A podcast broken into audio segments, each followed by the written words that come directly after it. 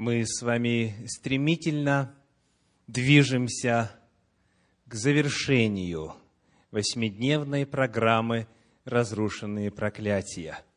И сегодняшняя встреча, как я знаю по опыту, для многих станет сюрпризом в плане того, что нам предстоит обнаружить в Священном Писании касательно причин проклятий. Тема наша сегодня называется так – нравственные причины проклятий. И вопросы, которые мы поставим перед собою, суть сии. Первый. Может ли верующий человек, может ли христианин, в частности, быть одержимым? Как отпускаются грехи? Какова разница между проклятием и наказанием? Какие нарушения законов нравственности приводят к проклятию? Вот главные темы для исследования на сегодня. Итак, может ли верующий, может ли христианин быть одержимым? Чтобы ответить на этот вопрос, нам вначале необходимо для самих себя напомнить значение термина «одержимый». Скажите, когда вы слышите это слово «одержимый», кто представляется в сознании? Какая визуальная картинка? Какой человек? На кого он похож? Сумасшедший, слышу ответ. Еще? Бешеный. Очень хорошее слово. То есть, какой-то человек, ну, мягко скажем, неадекватный, правда? То есть, человек, который одержим, он нестабилен, он, возможно, неряшливо одет, у него слабый болезненный вид, ну и, конечно же, он в целом нездоров. Давайте посмотрим, каково определение слова «одержимый» в новом словаре русского языка. Во-первых, одержимый – это тот, кто охвачен навязчивой идеей, безумный человек, маньяк. Второе определение – одержимый – это тот, кто находится во власти чего-либо, какого-либо чувства, страсти, настроения и так далее. Вот каковы два определения слово «одержимый» в новом словаре русского языка. И когда типичный верующий, средний христианин смотрит на себя в зеркало, он не может там увидеть одержимого, правда? Если исходить из такого понятия об одержимости. Я, говорит человек, не безумен, навязчивых идей нет, явно не маньяк, и более того, ни в какой власти какой-то страсти не нахожусь. Потому многие христиане, они сразу же даже отметают и саму вероятность того, что они могут быть под проклятием, могут быть одержимыми. Однако нам предстоит сегодня проверить, что Библия рассказывает о природе одержимости. В Евангелии от Иоанна, в 10 главе, в 20 стихе читаем. Многие из них говорили, он одержим бесом и безумствует. Что слушаете его? Помните, в адрес кого эти слова были направлены? В адрес Иисуса Христа. И вот сегодня я хочу вместе с вами проверить, как понятие об одержимости – подается в разных переводах священного писания. У нас сказано, он одержим бесом. Когда мы проверяем вот это слово «одержим» в иных переводах, мы находим, что, например, современный перевод российского библейского общества на русский язык содержит такую фразу «в нем бес». Вместо фразы «он одержим бесом» в нем бес.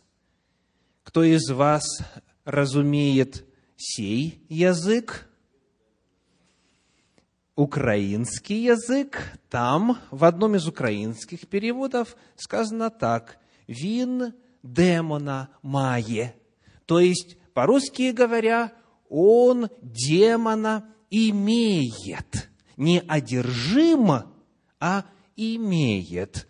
Посмотрим на англоязычный. English Standard Version, так называемый английский стандартный перевод, говорит «He has a demon».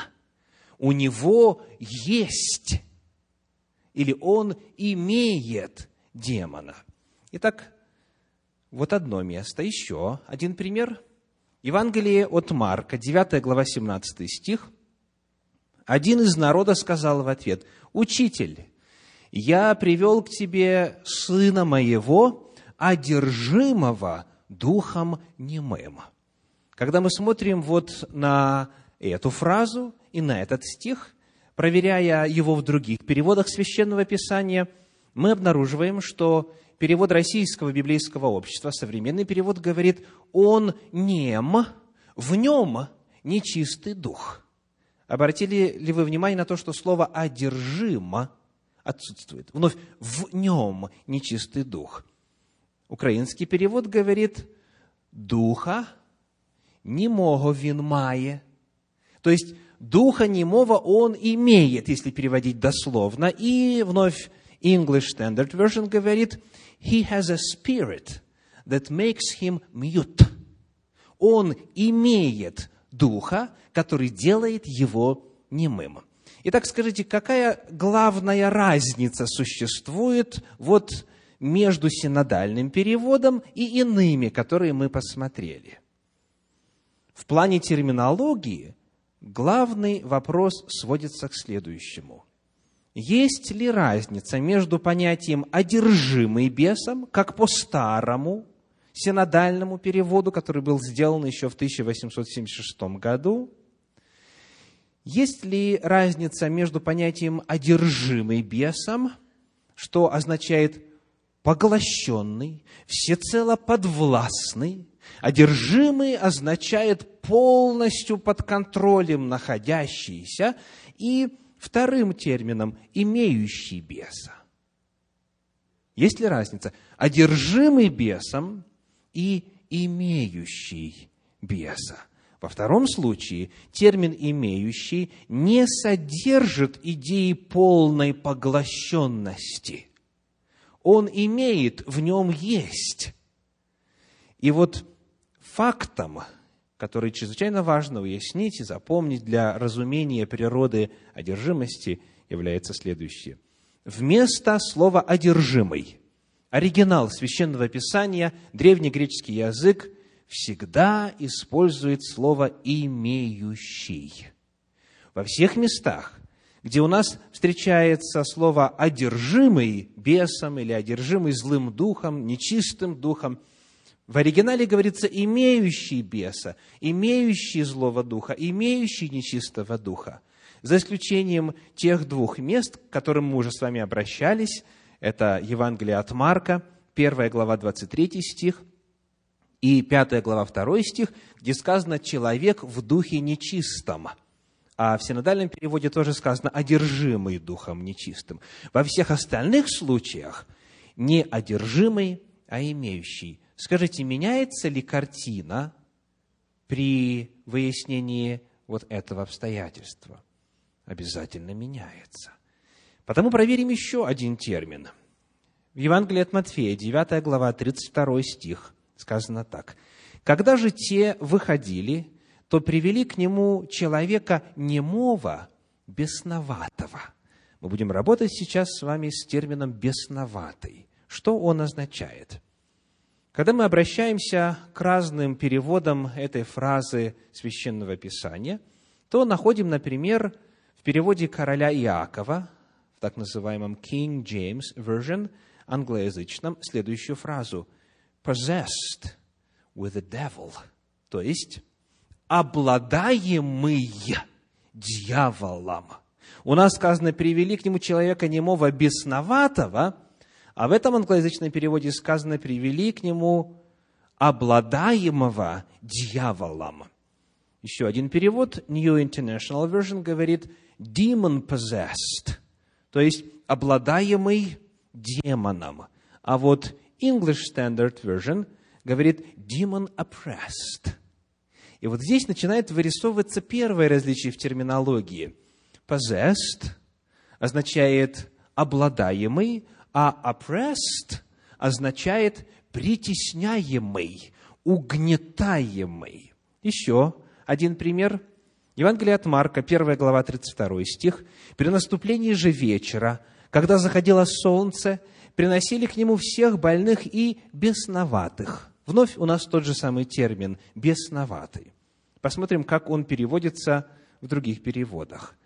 King James Version, перевод короля Якова, говорит «possessed with devils», то есть обладаемый дьяволами множественное число. А New International Version говорит demon possessed, точно так же, обладаемый демонами. И English Standard Version говорит oppressed by demons, угнетаемые демонами. Итак, посмотрим, что же на самом деле говорит Священное Писание в подлиннике. Но перед этим еще один интересный пример. Книга Деяний апостолов, 10 глава, стих 38. «Как Бог Духом Святым и силою помазал Иисуса из Назарета, и Он ходил, благотворя и исцеляя всех, обладаемых дьяволом, потому что Бог был с ним». То есть, раньше мы такую форму видели в англоязычных старых переводах – possessed by demons, обладаемых демонами или обладаемых дьяволом. А сейчас здесь у нас в синодальном переводе такая же форма обладаемых дьяволом. Проверим иные переводы. Англоязычный перевод короля Якова говорит угнетаемых дьяволом, и в переводе English Standard Version сказано oppressed by the devils – то есть вновь угнетаемых. Итак, получается интересная ситуация. В одном случае синодальный перевод говорит об одержимости, а англоязычные переводы говорят о наличии демона, имеет демона. В других случаях синодальный перевод говорит «бесноватый» или «беснующийся», а англоязычные переводы говорят «обладаемый дьяволом». Что же говорит подлинник? Давайте вновь посмотрим на терминологию. Вновь, есть ли разница между термином «обладаемый дьяволом, бесом»? Что слово «обладаемый» означает? Передает идею принадлежности. Обладать значит иметь. Это владение, это то, что кому-то принадлежит. И потому обладаемый дьяволом, значит дьяволу принадлежащий. Обладаемый демонами, demon possessed, значит демонам принадлежащий. Possession в английском языке – это имущество, это собственность, это то, что принадлежит кому-либо. И вот второй термин. Мы задаем вопрос – может ли верующий человек принадлежать дьяволу? Принадлежать бесам? Нет. Человек, верующий Богу, принадлежит. Он с Ним завет заключил, он с Ним в союзе, потому он не дьяволу принадлежит. И вот здесь появляется путаница, когда слышатся такие термины, как «одержимый», идея полного контроля, полной власти, или вот в англоязычном варианте обладаемый демонами, тогда верующий человек задает вопрос, ну а что же тогда произошло, когда я с Господом завет заключил? Разве я не стал теперь с тех самых пор ему принадлежать? И ответ какой? Конечно же, стал. То есть, в Священном Писании совершенно определенно говорится о том, что когда человек вступает с Богом в завет, тогда теперь он с ним становится одно – и дьяволу он не принадлежит с тех пор. Но вот второй термин – притесняемый дьяволом, притесняемый бесами. Может ли верующий человек находиться в таком состоянии? Видите, как сильно меняется значение исследуемого нами состояния. Так вот, мы подошли теперь к развязке, о чем говорит оригинал. Фактом является то, что вместо слова «обладаемый» оригинал использует слово, означающее «притесняемый», «угнетаемый» используется термин, который означает являющийся объектом воздействия дьявола и бесов. Зная это, зная, что в Священном Писании в греческом языке, в Новом Завете, где рассказывается о дьявольском демоническом влиянии на людей, вместо слова «одержимый» используется слово «имеющий», и вместо «обладаемый дьяволом» «угнетаемый», «притесняемый», Теперь вновь вопрос, может ли вот в таком библейском смысле верующий человек быть одержимым? В библейском смысле одержимым? Ответ, скорее всего, да. Вопрос принадлежности – это одно, а вопрос права дьявола на основании грехов человека причинять ему притеснения, угнетения, беды посылать, это совершенно другой вопрос. Потому промежуточные выводы сегодня. Хотя и существуют случаи одержимости, обладания дьяволом и бесами. Мы с вами встретили людей, которые были настолько окружены и окутаны бесами, что сама человеческая личность исчезала, согласно первой и пятой главам Евангелия от Марка. Да, хотя бывают такие случаи полного овладевания дьяволом и бесами человека, чаще всего, тем не менее, Библия описывает тех, кто имел беса, был угнетаем бесом, был объектом воздействия бесов. Есть разные степени бесовского воздействия. И слово «бесноваться» означает проявлять признаки воздействия беса на человека. Выяснив это, давайте посмотрим теперь на места священного писания, которые говорят о том, что бесы на самом деле могут жить в верующих людях. Второе послание Коринфянам, 11 глава, 3 стих. «Но боюсь, — пишет апостол, — чтобы как змей хитростью своей прелестил Еву, так и ваши умы не повредились, уклонившись от простоты во Христе». Это очень важное место Священного Писания. Итак, он сравнивает Еву с христианами, которым пишет в Коринф. Что же произошло? Сказано, что змей, то есть дьявол и сатана, прельстил Еву. Прельстил совершенного, безгрешного человека. Можно ли было Еву назвать верующим человеком? А как еще ее назвать? Неверия вообще тогда не существовало. То есть, если кто-то и был верующим на земле, то Адам и Ева были в полном смысле этого слова верующими. Так? Были ли они неуязвимы для дьявола? Нет.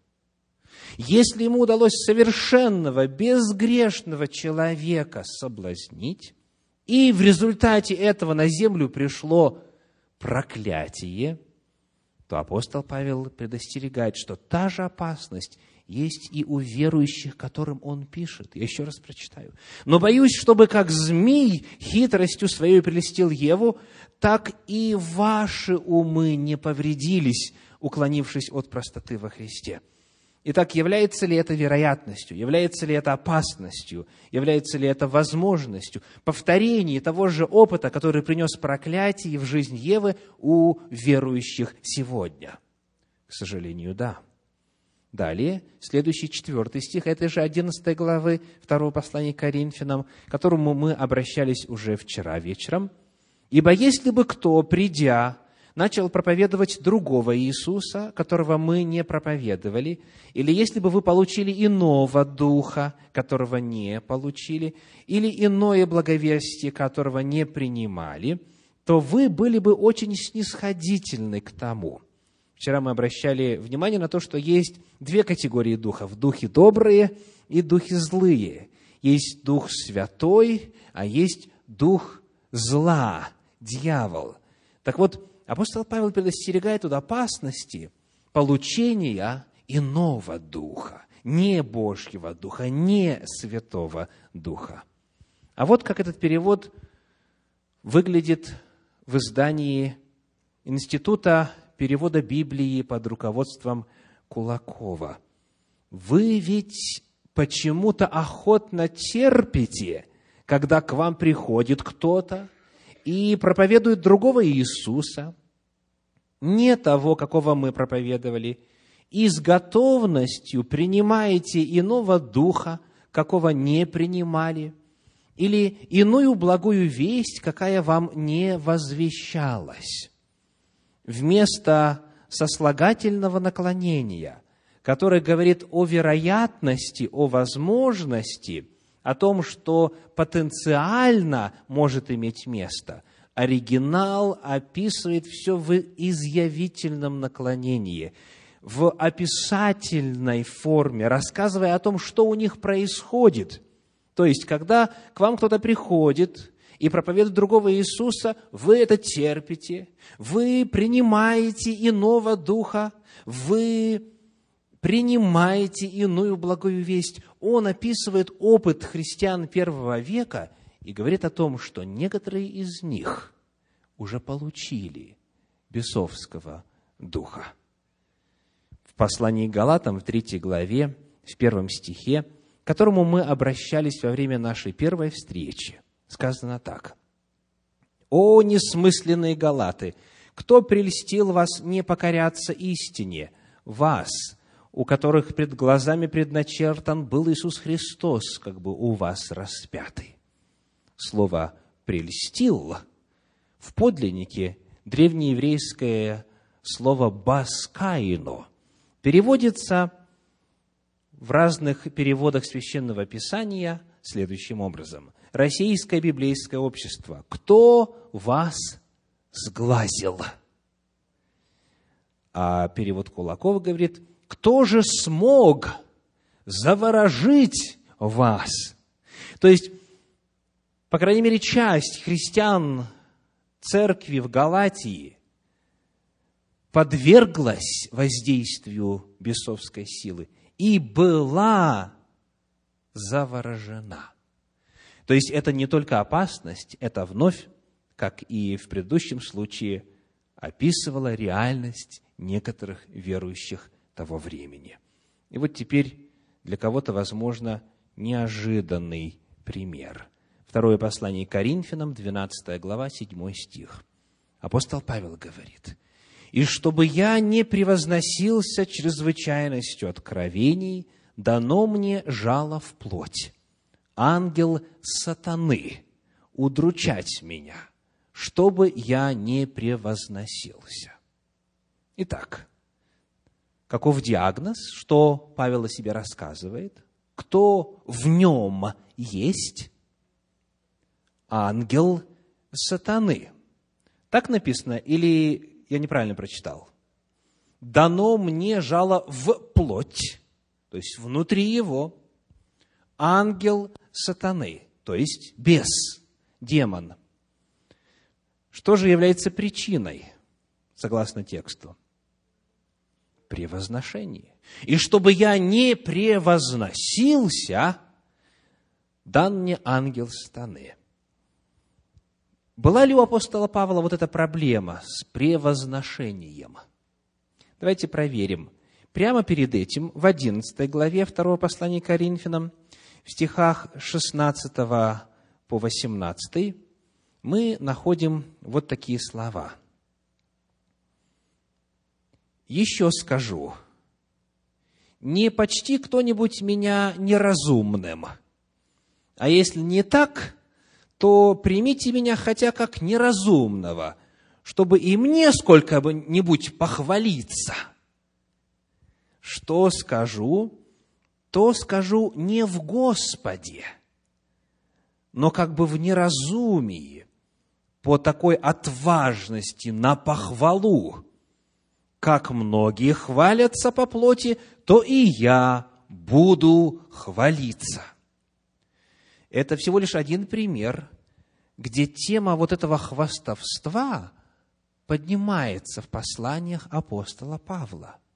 Мы видим, что он с этим грехом борется.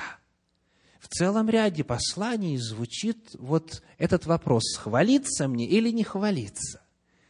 И апостол Павел попеременно то одерживает победу над этим грехом, над тщеславием, над превозношением, то вот как здесь не удерживается говорит, ну ладно, это уже не в Господе. То есть, как бы, если бы я не был бы христианином, то я бы сказал, и все-таки сказал.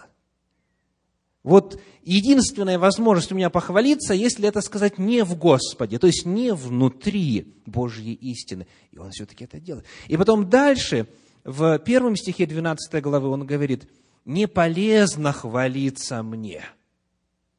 И дальше в седьмом написал то, что мы прочитали. «Чтобы я не превозносился чрезвычайностью откровений, дано мне жало в плоть, ангел сатаны, удручать меня». Исходя из этих слов, мы находим, что даже в апостоле действовал ангел сатаны.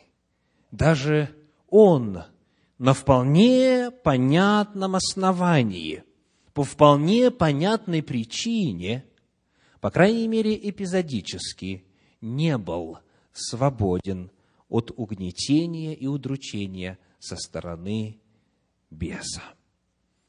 Потому давайте посмотрим теперь, как же это происходит. Зная, что демоны и бесы могут жить в верующих людях, зная, что верующие могут иметь бесов, могут быть угнетаемы, притесняемы, преследуемы бесами. Зададим вопрос, как это возможно? Как может Дух Святой и Дух зла в одном и том же человеке проявлять себя?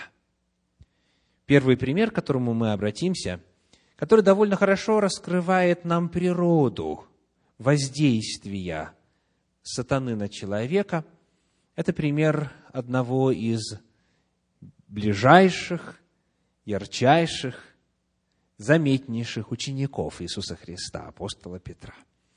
Евангелие от Матфея, 16 глава, стихи с 15 по 17. Он говорит им, «А вы за кого почитаете меня?» Симон же Петр, отвечая, сказал, «Ты Христос, Сын Бога Живого».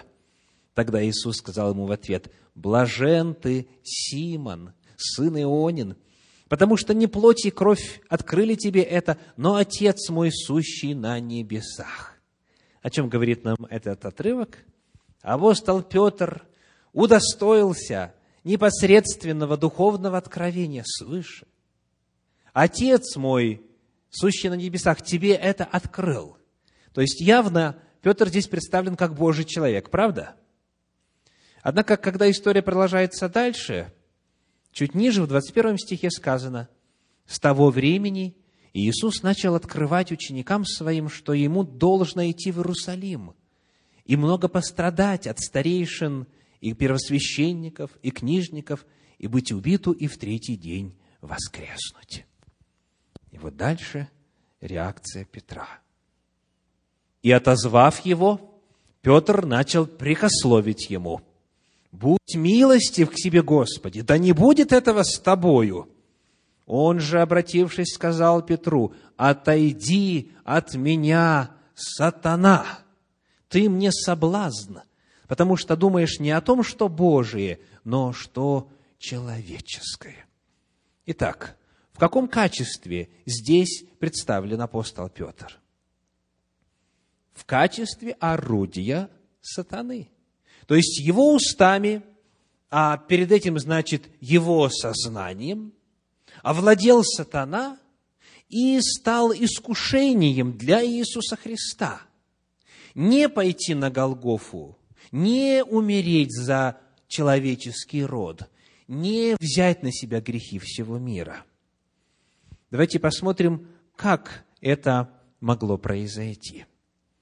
Мы видим в этом отрывочке полярное воздействие на апостола Петра. И Бог его использует, и ему открывается, и сатана ему открывается, и его использует. Того же самого человека, причем с интервалом, возможно, в несколько минут. Какова же причина? Как такое возможно? Священное Писание говорит, потому что, слова самого Иисуса Христа, потому что думаешь не о том, что Божие, но что человеческое. Причина, оказывается, заключалась в том, что Петр думал. Его мысли, его мировоззрение по этому вопросу не соответствовало воле Божьей. Его представление о Мессии, о том, каким он должен быть и как его служение будет осуществляться, не соответствовало тому, что Библия говорила пророчески о личности Мессии на самом деле. И потому дьявол смог воспользоваться Петром в этом месте, наполнил его собою и через него произнес эти слова. Вывод. Для сатаны открывается дверь, когда человек не знает истину. Когда человек не знаком с истиной Божьей, то вот в той части своего мировоззрения, которая Богу не соответствует, человек открывает для дьявола двери, для бесов открывается вход. Еще один пример. В Евангелии от Матфея в 10 главе, в стихах 1, 2 и 4 читаем. «И призвав двенадцать учеников своих, Он дал им власть над нечистыми духами, чтобы изгонять их и врачевать всякую болезнь и всякую немощь. Двенадцати же апостолов имена суть сии. Идет перечисление, и в четвертом стихе сказано «Симон Канонит и Иуда Искариот, который и предал его». Итак, какие были даны Иуде, предателю будущему, силы и способности? Власть над нечистыми духами, чтобы изгонять их. То есть он, будучи одним из двенадцати, получил от Иисуса Христа особую способность, особую власть у него было преимущество по сравнению с другими, кто жил в тот же самый исторический период. Помнить будем это, когда посмотрим на следующий отрывок из Священного Писания. Евангелие от Иоанна, 13 глава, стихи с 21 по 27. Сказав это, Иисус возмутился духом и засвидетельствовал и сказал, «Истина, истина говорю вам, что один из вас предаст меня. Тогда ученики озирались друг на друга, недоумевая, о ком он говорит. Один же из учеников его, которого любил Иисус, возлежал у груди Иисуса. Ему Симон Петр сделал знак, чтобы спросил, кто это, о котором говорит. Он, припав к груди Иисуса, сказал ему, «Господи, кто это?» Иисус отвечал, тот, кому я, обмакнув кусок хлеба, подам. И, обмакнув кусок, подал Иуде Симонову Искариоту. И после сего куска вошел в него сатана. Тогда Иисус сказал ему, что делаешь, делай скорее. Итак, перед нами удивительная картина. Получив хлеб из рук Господа – хлеб причастия, хлеб Евхаристии, Иуда получил в результате внутри себя сатану. После сего куска вошел в него сатана. Как же такое возможно? Будем помнить, что речь по-прежнему идет о человеке, который получил, помните что? Власть, чтобы изгонять бесов, власть над демонами. В него входит сатана. В Евангелии от Луки, в 22 главе, в стихах с 3 по 6, рассказывается о том, что, оказывается, там, в верхней горнице, во время Тайной вечери, дьявол вошел в Иуду не в первый раз. Сказано так. «Вошел же сатана в Иуду, прозванного Искариотом, одного из числа двенадцати, и он пошел и говорил с первосвященниками и начальниками, как его предать им. Они обрадовались и согласились дать ему денег. И он обещал и искал удобного времени, чтобы предать его им не при народе. Итак, что произошло раньше? Кусок, который получил Иуда, или договор с руководством народа о предательстве? Вначале договор. То есть он, когда в него сатана вошел, пошел, договорился с первосвященниками, начальниками и искал удобного времени. Тогда уже в него сатана вошел. Потому, когда это произошло в верхней горнице, это просто было повторением. То есть хлеб причастия не был причиной одержимости. Давайте попытаемся разобраться в том, как в такого человека вообще дьявол мог войти. В того, кто имел власть над бесами и демонами. Вот что мы находим в Священном Писании в 12 главе Евангелия от Иоанна, в стихах с 3 по 6. Мария же, взяв фунт нардового чистого драгоценного мира, помазала ноги Иисуса и отерла волосами своими ноги его, и дом наполнился благоуханием от мира. Тогда один из учеников его, Иуда Симонов Искариот, который хотел предать его, сказал, «Для чего бы не продать это мира за триста динариев и не раздать нищим?» Сказал же он это не потому, чтобы заботился о нищих, но потому, что был вор. Он имел при себе денежный ящик и носил, что туда опускали. Итак, вопрос на проверку внимательности. Что он носил, ящик или то, что туда опускали? Давайте посмотрим, как этот стих переводится в современном переводе Российского библейского общества – он носил общий кошель с деньгами и нередко запускал туда руку. А перевод Кулакова говорит, он крал кое-что из того, что туда клали. То есть, Библия говорит, он был вор, и дальше объясняет, каким образом он воровал. Оказывается, он крал общественные деньги. Иисусу Христу жертвовали на его миссию, те, кто понимал важность этого служения. И Иуда, будучи казначеем, регулярно оттуда воровал.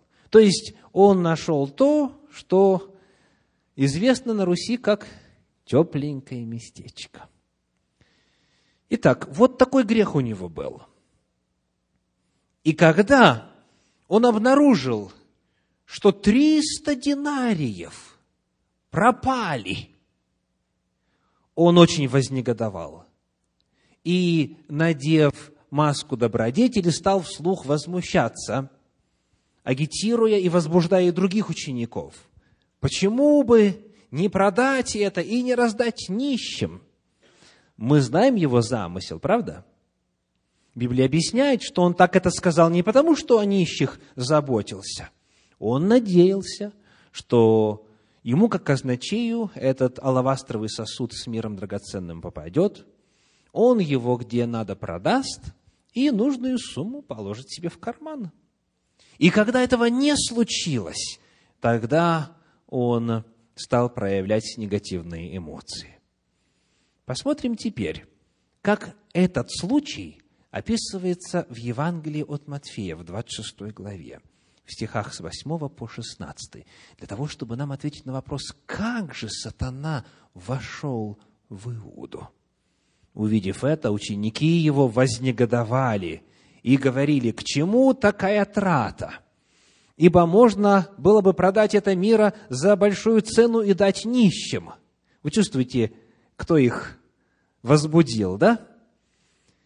Но Иисус, уразумев сие, сказал им, что смущаете женщину? Она доброе дело сделала для меня. Ибо нищих всегда имеете с собою, а меня не всегда имеете.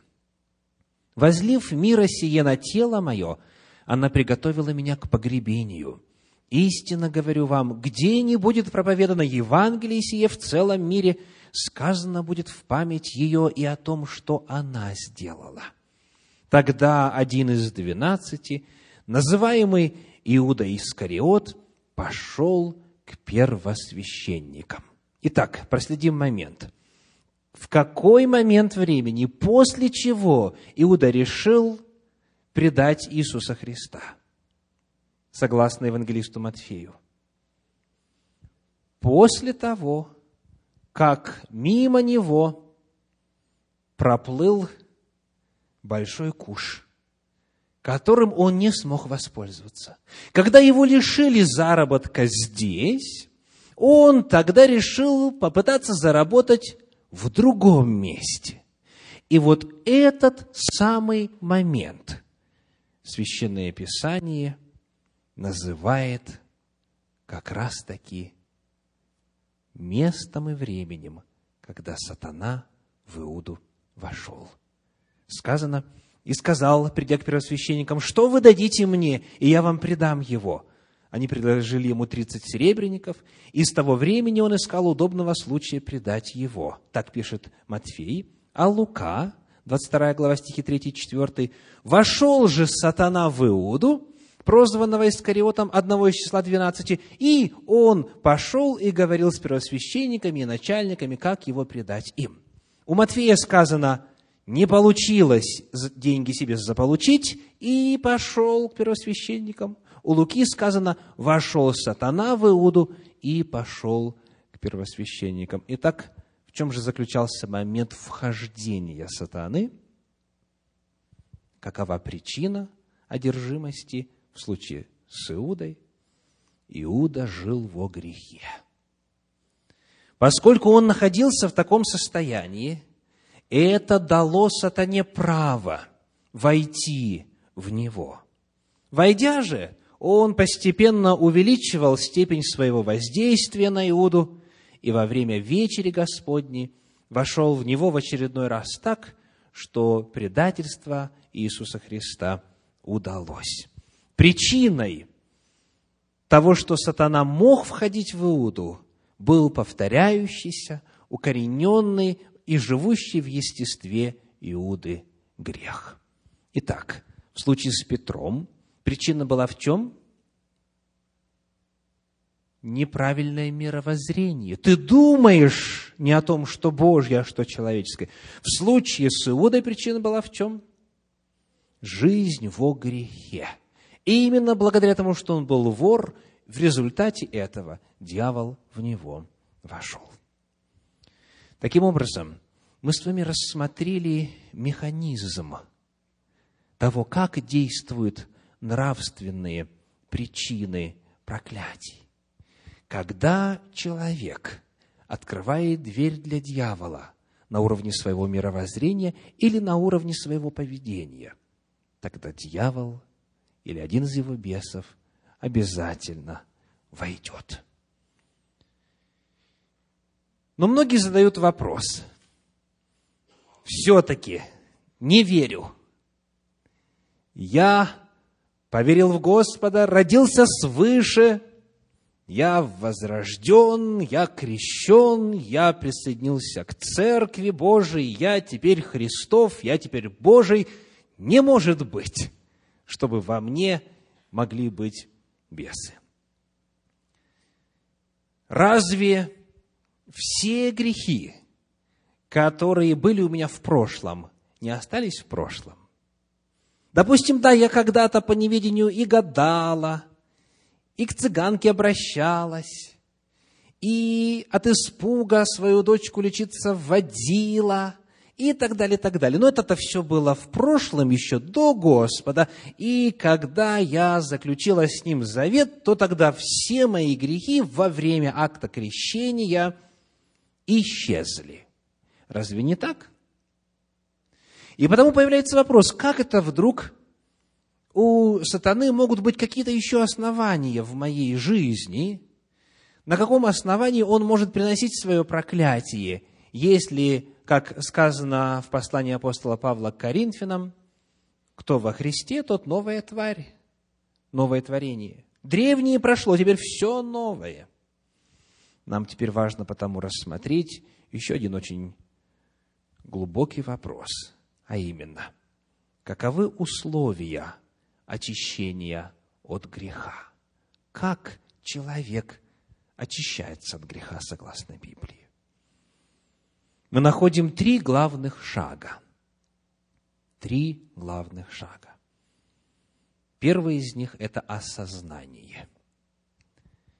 В книге Левит, в 4 главе, в стихах 13 и 14 Божий закон гласит, «Если же все общество Израилева согрешит по ошибке, и скрыто будет дело от глаз собрания, и сделает что-нибудь против заповеди Господних, чего не надлежало делать, и будет виновно, то когда узнан будет грех, которым они согрешили, Пусть от всего общества представят они из крупного скота тельца в жертву за грех и приведут его пред скинию собрания.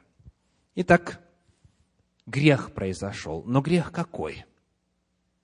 По ошибке. То есть это значит что? Человек не планировал, и даже все общество не намеревалось грешить.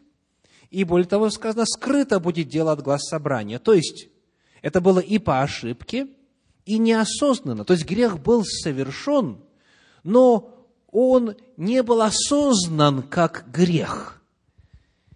То сказано, когда узнан будет грех. То есть пройдет какое-то время, и придет осознание, или появится информация новая. И во свете этой новой информации узнан будет грех, вот тогда после этого нужно начинать что-то с этим грехом делать. Итак, еще раз.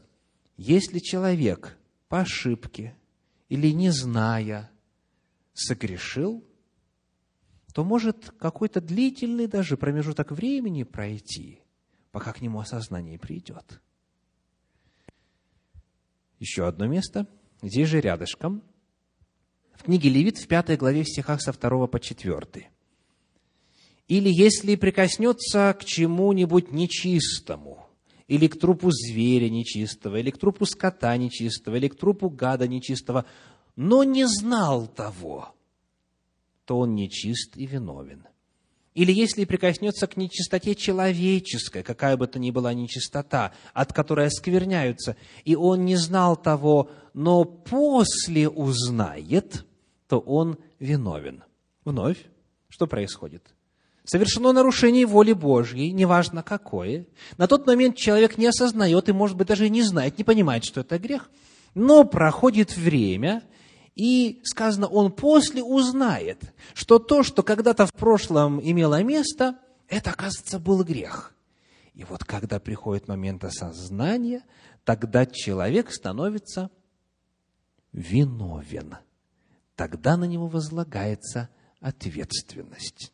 Далее, в книге Левит, в пятой главе, четвертый стих говорит, «Или если кто безрассудно устами своими поклянется сделать что-нибудь худое или доброе, какое бы то ни было дело, в котором люди безрассудно клянутся, и он не знал того, но после узнает, то он виновен в том». Итак, описывается ситуация, при которой человек находится с заветом в Господе, правда? Верующий описывается. Тот, кто принадлежит к народу Божию. Он в завете с Богом, но что-то делает такое, или что-то вдруг вспоминает такое, что он раньше не осознавал как грех, не разумел, не было информации, не было знаний достаточных. Когда приходит осознание греховности поступков, соделанных в прошлом. Вот это первый этап, первый шаг, первое условие очищения от греха. Какое? Осознание. Второе. Второе – это исповедь. В книге Левит, в первой главе, в четвертом стихе сказано следующее. «И возложит руку свою на голову жертвы всесожжения, и приобретет он благоволение во очищении грехов его». Очень интересный жест. Возложит руку, и в результате что произойдет? Очистятся грехи. Как это? возложит руку на голову жертвы всесожжения во очищении грехов его. Книга Левит поясняет, что сопровождалось этим жестом.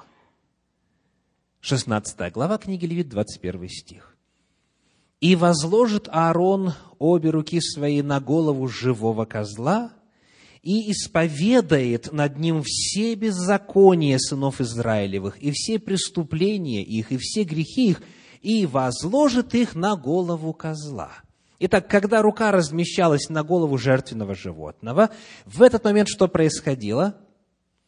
Исповедание. Сказано, исповедает над ним, и благодаря этой исповеди он что сделает?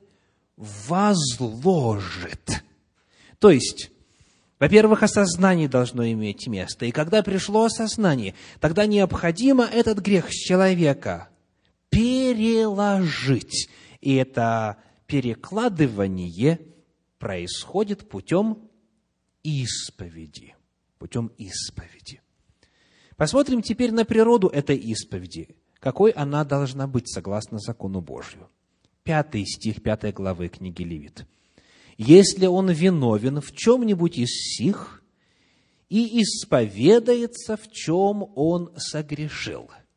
Итак, какова природа исповеди? В чем он исповедуется?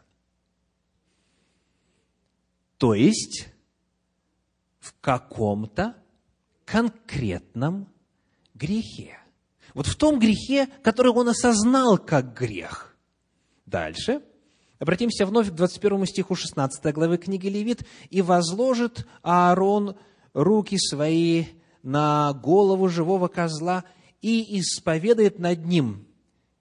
Читаем вместе вслух. «Все беззакония сынов Израилевых и все преступления их и все грехи их». Вновь мы находим, что исповедь – это – она идет предметно, поименно и конкретно. Исповедь должна быть в каком-то конкретном злодеянии, не просто словами «Господи, прости все грехи мои вольные и невольные». Фактически в этой молитве человек ни за какой грех прощения не попросил. В этой молитве никакой грех не осознан, и никакой грех конкретно не переложен с грешника на жертву. Очень важно потому еще раз отметить, что исповедь, которую постулирует Священное Писание, она по своей природе весьма конкретна. Приведем пример. Книга Иисуса Навина, 7 глава, стихи с 19 по 21.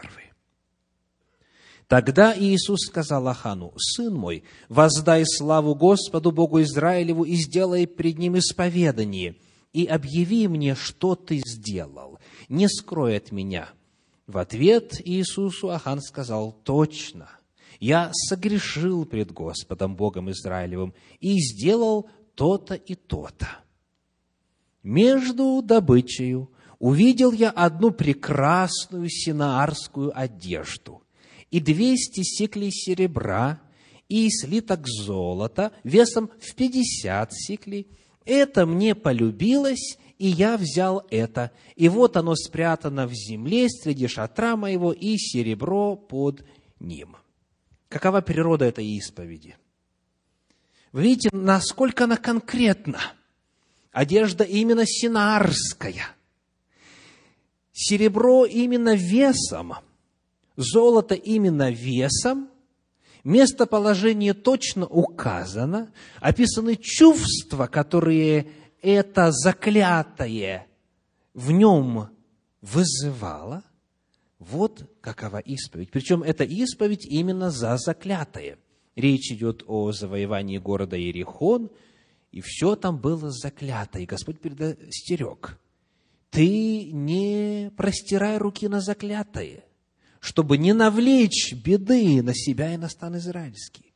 И когда все-таки это имело место, после этого ожидалась исповедь. Исповедь должна быть конкретной. Не просто, Господи, прости все колдовство, которым я занимался всю свою жизнь. Нет, это не исповедь. Исповедь – это конкретный рассказ о том, что было, что произошло, где произошло, каким образом произошло – Исповедь, согласно Священному Писанию, это обстоятельный, конкретный, детальный, предметный рассказ о соделанном грехе. Итак, у нас есть, во-первых, осознание, как первое условие освобождения от греха. Во-вторых, исповедь, вслух, конкретная, предметная. И, в-третьих, принесение жертвы. Книга Левит, 5 глава, стихи 5 и 6. «Если он виновен в чем-нибудь из сих и исповедается, в чем он согрешил, то пусть принесет Господу за грех свой, которым он согрешил, жертву повинности из мелкого скота, овцу или козу за грех, и очистит его священник от греха его. Жертвенное животное умирает, поскольку на него возложен, переложен был этот грех.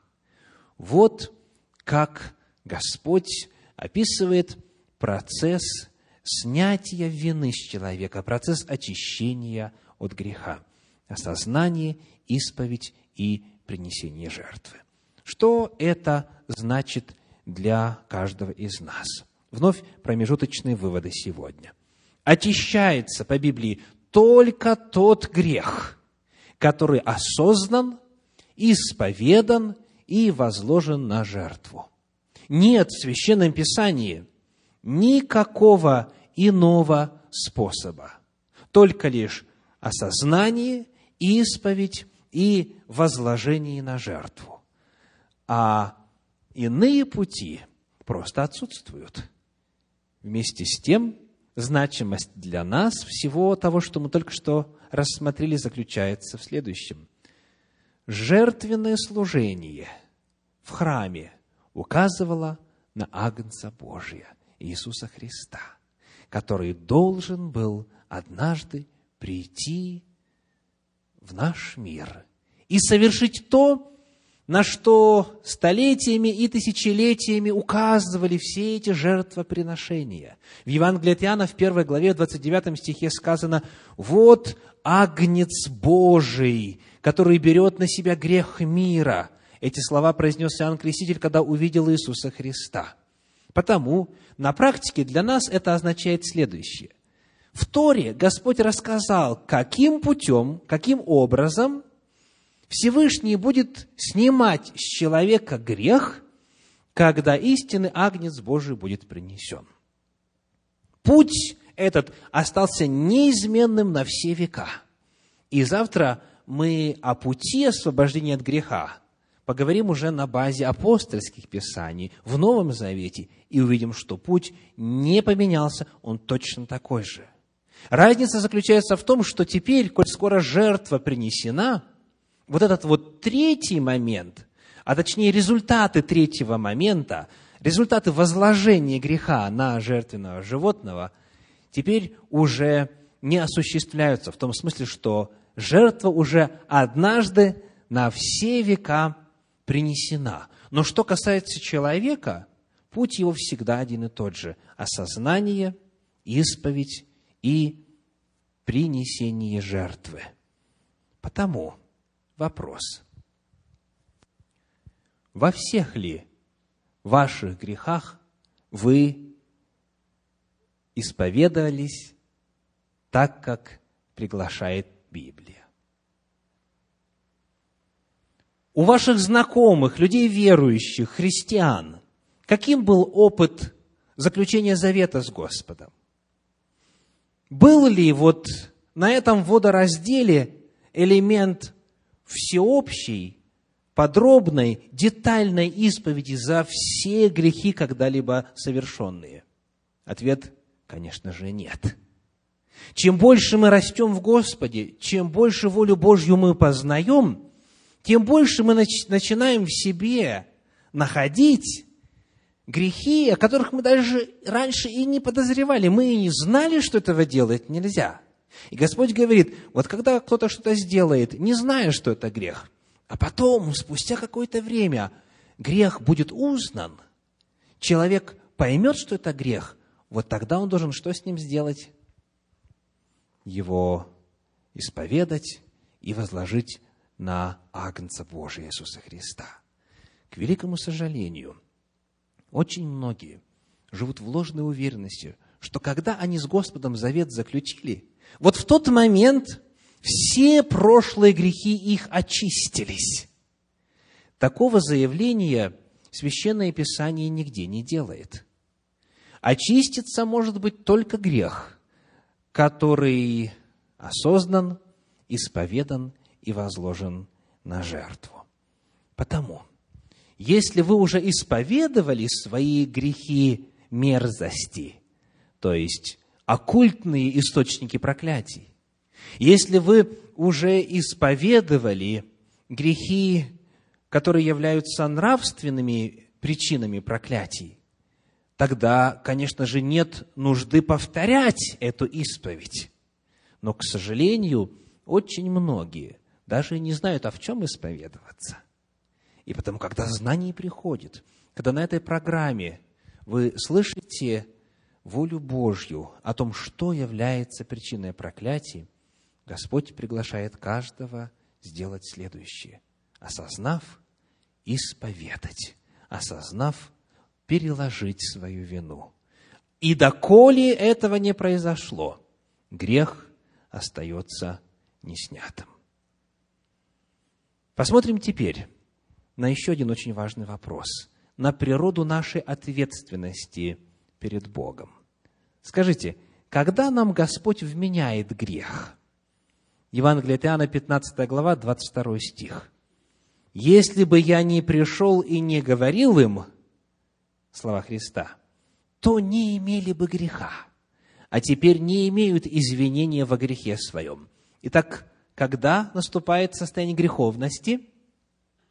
Когда человек услышал, когда человек узнал. А если бы не пришел и не говорил им, то не имели бы на себе греха. Вот как действует Господь. Еще одно место. Послание Иакова, 4 глава, 17 стих. «Итак, кто разумеет делать добро и не делает, тому грех». Кому грех? Кто разумеет. Потому очень важный вывод. Бог не наказывает за грехи неведения. Бог не наказывает за забытые грехи. Когда человек не имеет информации, нет фактов, Господь не вменяет ему это в грех он становится виновным, когда узнан будет грех, которым он согрешил, когда он поймет, что это грех, когда он узнает об этом. Потому человек не лишится вечной жизни, если не знает полноты воли Божьей, если грешит неосознанно.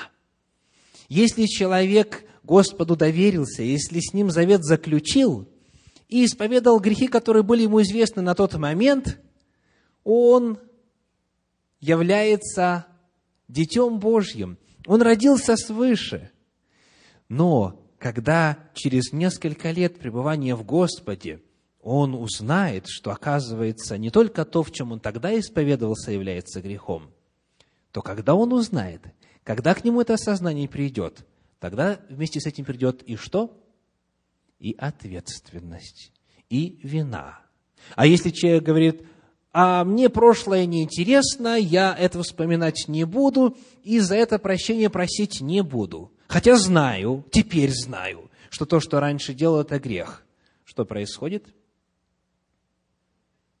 Он тогда остается виновным пред Господом. Итак, если нет осознания, Бог нас не осуждает. Это благая весть. Он дает нам возможность расти, и по мере нового осознания предлагает нам вновь воспользоваться Его жертвой за грех. Однако, когда мы с вами задаем вопрос о том, как дьявол реагирует на грех, о том, какова природа нашей ответственности, что касается проклятий, то здесь картина совершенно иная. В книге Второзаконии в 27 главе 26 стих говорит, «Проклят, кто не исполнит слов закона сего и не будет поступать по ним». Скажите, проклят в смысле, когда не поступает осознанно или неосознанно? Не имеет значения – в послании к Галатам, в 3 главе, в 10 стихе сказано, «Ибо написано, проклят всяк, кто не исполняет постоянно всего, что написано в книге закона». То есть, проклятие – это следствие нарушения воли Божьей. Проклятие приходит за факт нарушения, вне зависимости от того, осознанно или неосознанно. Бог за неосознанный грех нас не наказывает. В этом его милость. Но дьяволу важно только одно, чтобы был факт, чтобы был долг, чтобы было основание. И проклятие включает свою силу. Иллюстрация. Знакома ли вам такая фраза? Незнание закона не освобождает от ответственности за его нарушение. Неважно, давно вы живете в Соединенных Штатах Америки или нет, если вы нарушили закон, вы должны нести ответственность. Вот так вот действует дьявол. Для него просто важен сам факт. Было нарушение или не было. Если не исполнил слов закона, если не поступил по закону, значит, есть у дьявола право приносить проклятие. Продолжая говорить языком этой иллюстрации, останавливает полицейский человека за превышение скорости, скажем, миль на 40, да, лимита. И задает ему вопрос, а вы осознанно или неосознанно превысили, превысили скорость? Представляете ситуацию? По Божьей милости вот так Господь действует. Он задает вопрос, это было сознательно или нет.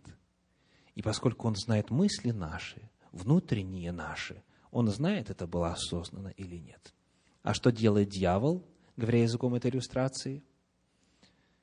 Пожалуйста, водительское удостоверение, регистрацию автомобиля и карточку о страховке. И выписывает соответствующий штраф. Вот разница между тем, как Бог действует, и тем, как дьявол действует. Отсюда очень важные выводы.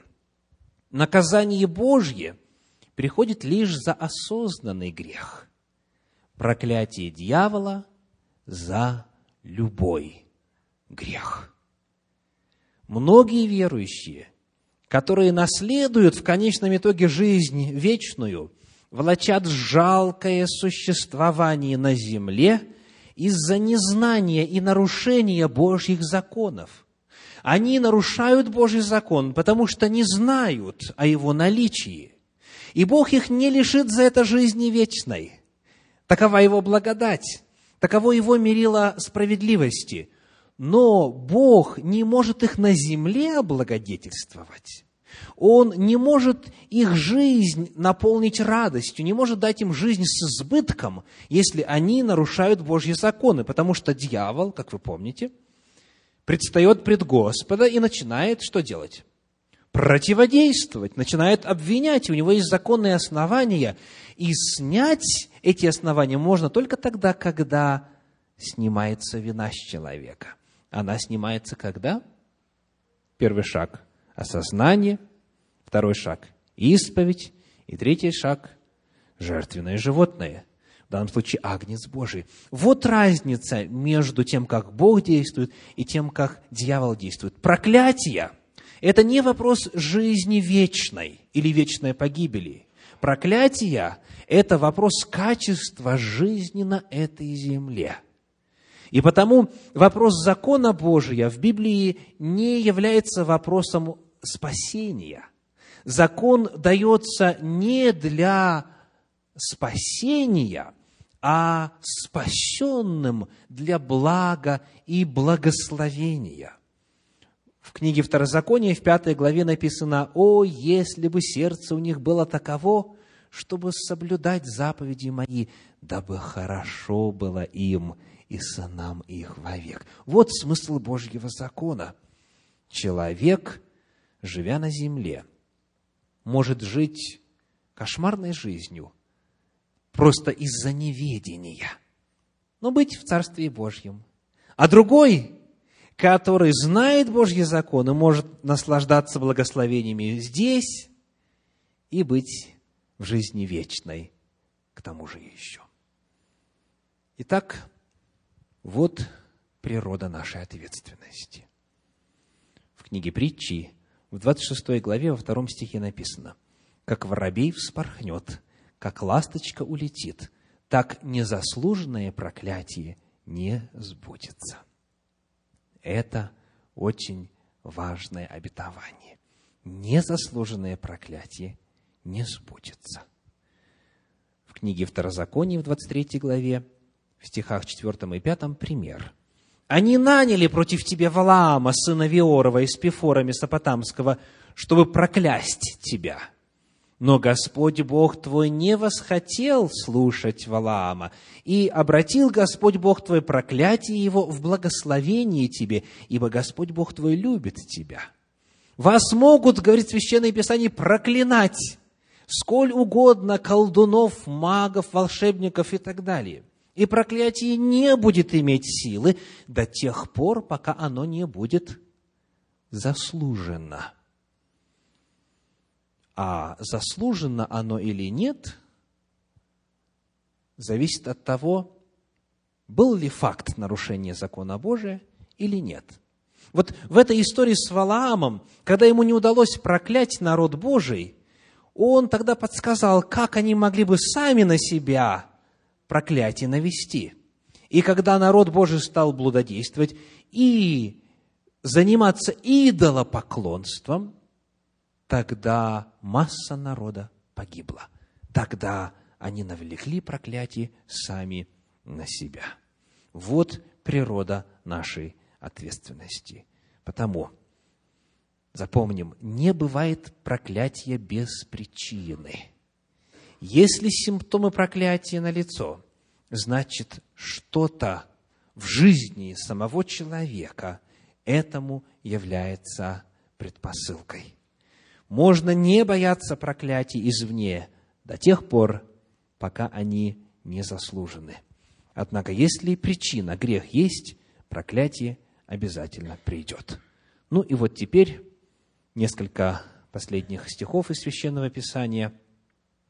Нравственные причины проклятий. Общий принцип заключается в следующем. Сегодня мы к нему уже обращались. Второзаконие 27 глава, стихи 24-25 проклят тот, кто не исполнит слов закона сего и не будет поступать по ним, и весь народ скажет Аминь. Галатам 3 глава 10 стих. «Ибо написано, проклят всяк, кто не исполняет постоянно всего, что написано в книге закона». Читаете ли вы Тору? Читаете ли вы апостольские послания? Принцип действия проклятия описан одинаково. Потому любое нарушение Божьего закона – является для дьявола причиной. И тогда он имеет право приносить проклятие и поселяться, и входить, и мучить, и воздействовать, и так далее. Все вот эти нравственные причины проклятий объединяются в три главных сферы. И сегодня я только назову те, которые вот буквально так вопиют и кричат со страниц Священного Писания. Если вам интересно эту тему подробнее изучить, у меня есть цикл проповедей, который называется «Благословение и проклятие». Его можно либо заказать э, на компакт-диске, либо прослушать или загрузить бесплатно с веб-сайта Центра Духовного Просвещения.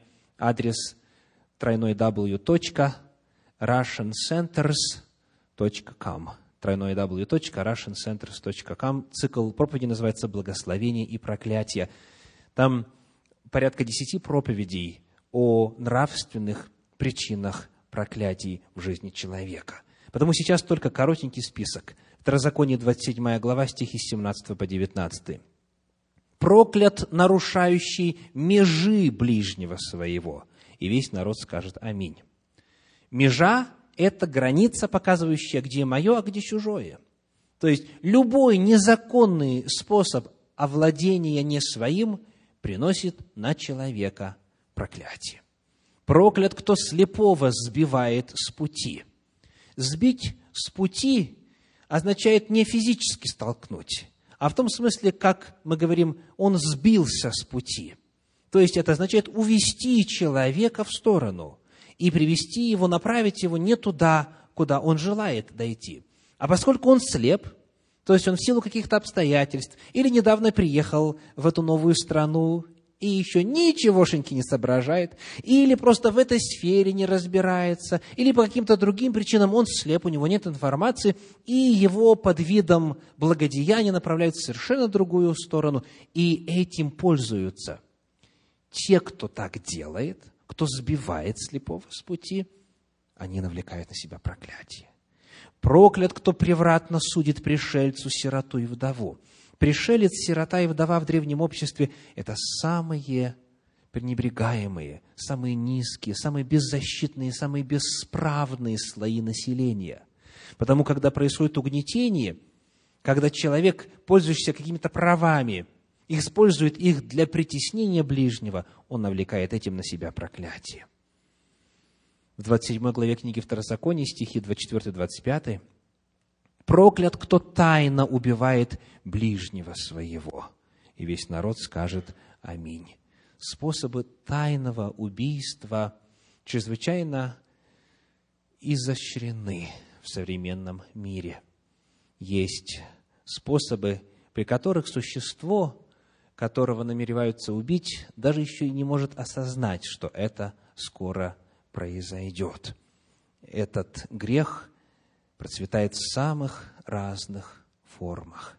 Часто и родители не знают, что у них должен был бы внук или внучка появиться и так далее. Проклят, кто берет подкуп, чтобы убить душу и пролить кровь невинную, и весь народ скажет Аминь. Далее, в этой же главе, стихи с 20 по 23. «Проклят, кто ляжет с женой отца своего, ибо он открыл край одежды отца своего. Проклят, кто ляжет с каким-либо скотом. Проклят, кто ляжет с сестрой своей, с дочерью отца своего или дочерью матери своей. Проклят, кто ляжет с тещью своею. Описываются всевозможные нарушения законов интимной близости, данных Господом в Его Слове.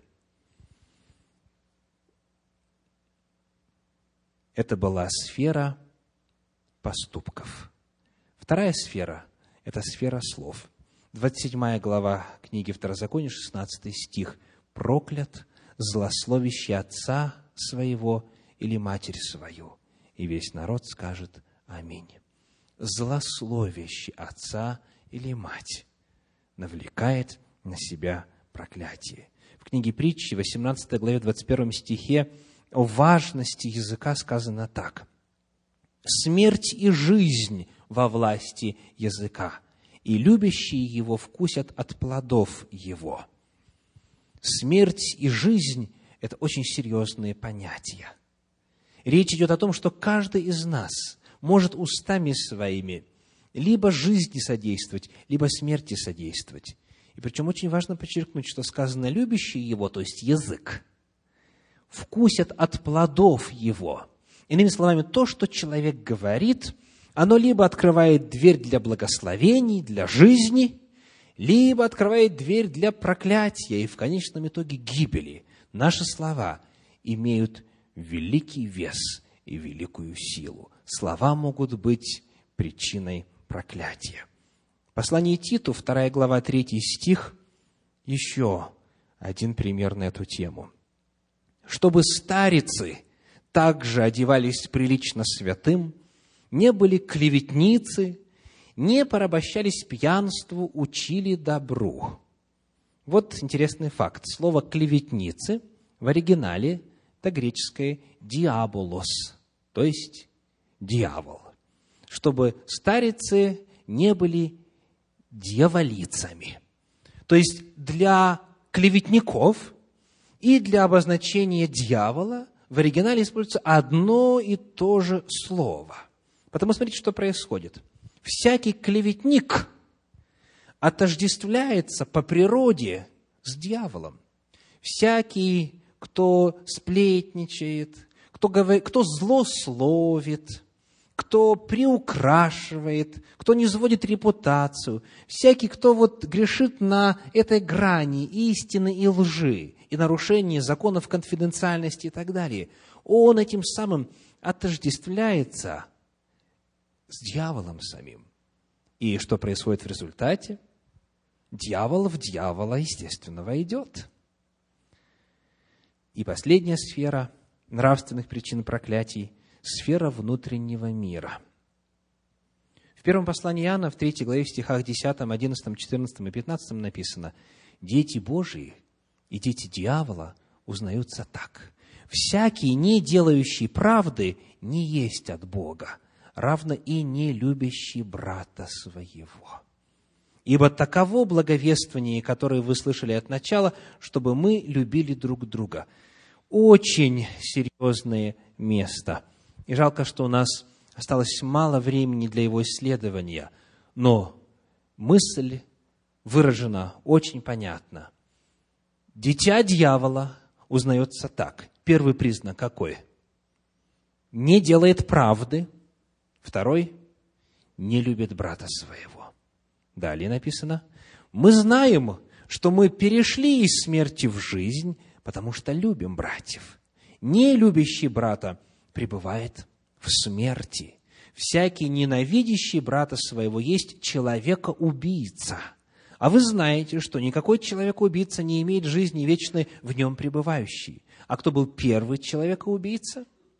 Дьявол, сатана. И потому всякий, кто не имеет любви к ближнему, он по природе своей вновь отождествляется с дьяволом.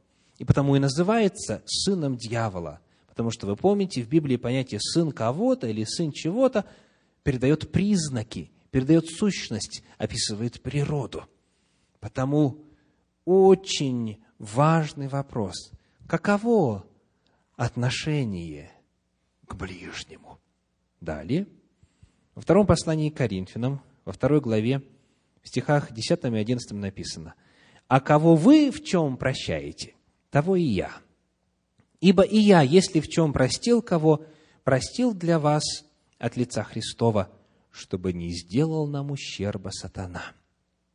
Ибо нам не безвестны его умыслы.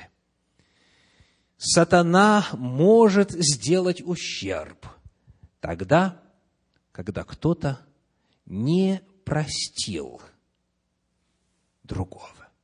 Я прочитаю еще раз. А кого вы в чем прощаете, того и я. Ибо и я, если в чем простил, кого простил для вас от лица Христова, я простил, чтобы не сделал нам ущерба сатана. Если человек сохраняет в сердце своем обиду годами, десятилетиями, он этим самым продолжает дьяволу давать право жить в его сердце и причинять ущерб. В послании к Ефесянам, 4 главе, в стихе 26 и 27 написано, «Гневаясь, не согрешайте, солнце да не зайдет во гневе вашем, и не давайте место дьяволу». Место дьяволу дают когда? Когда солнце заходит во гневе. Это означает, что человек собрал гнев, месть и начинает с нею жить. Когда он не разрешает проблемную, конфликтную ситуацию, а сохраняет в своем сердце обиду и злость. Это дает место дьяволу.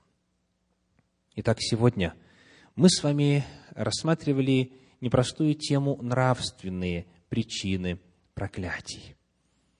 Если в вашей жизни было что-либо из нравственных причин проклятий, названных нами сегодня, или иной любой другой вид нарушения законов Божьих, значит, вы в группе риска. Потому я призываю вас, продолжайте вспоминать, составлять список, просить Бога напомнить о неисповеданных грехах.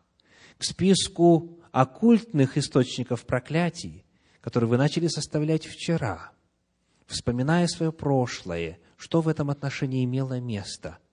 Теперь добавьте нравственные причины проклятий, потому что все они, если не исповеданы, если не было молитвы отречения, по-прежнему означают против вашего имени долг, который дьявол имеет право взымать. И потому, когда вот этот список будет готов, я приглашаю вас принести его завтра с собою для молитвы освобождения. Потому что завтрашняя встреча у нас с вами, завтрашняя тема называется «Освобождение от проклятий». И завтра те из вас, кто идет этим путем анализа, воспоминаний, молитв Господу, завтра во всем том, что вы исповедуете, вы обретете свободу. И, как всегда, мы заканчиваем благой вестью. В книге Псалтирь, в 102 главе, в стихах с 8 по 13 написано «Щедр и милостив Господь, долго терпелив и много милостив, не до конца гневается и не вовек негодует, не по беззакониям нашим сотворил нам, и не по грехам нашим воздал нам. Ибо как высоко небо над землею, так велика милость Господа к боящимся Его. Как далеко восток от запада, так удалил Он от нас беззакония наши. Как Отец милует сынов, так милует Господь боящихся Его. Вот чудное Божье обетование.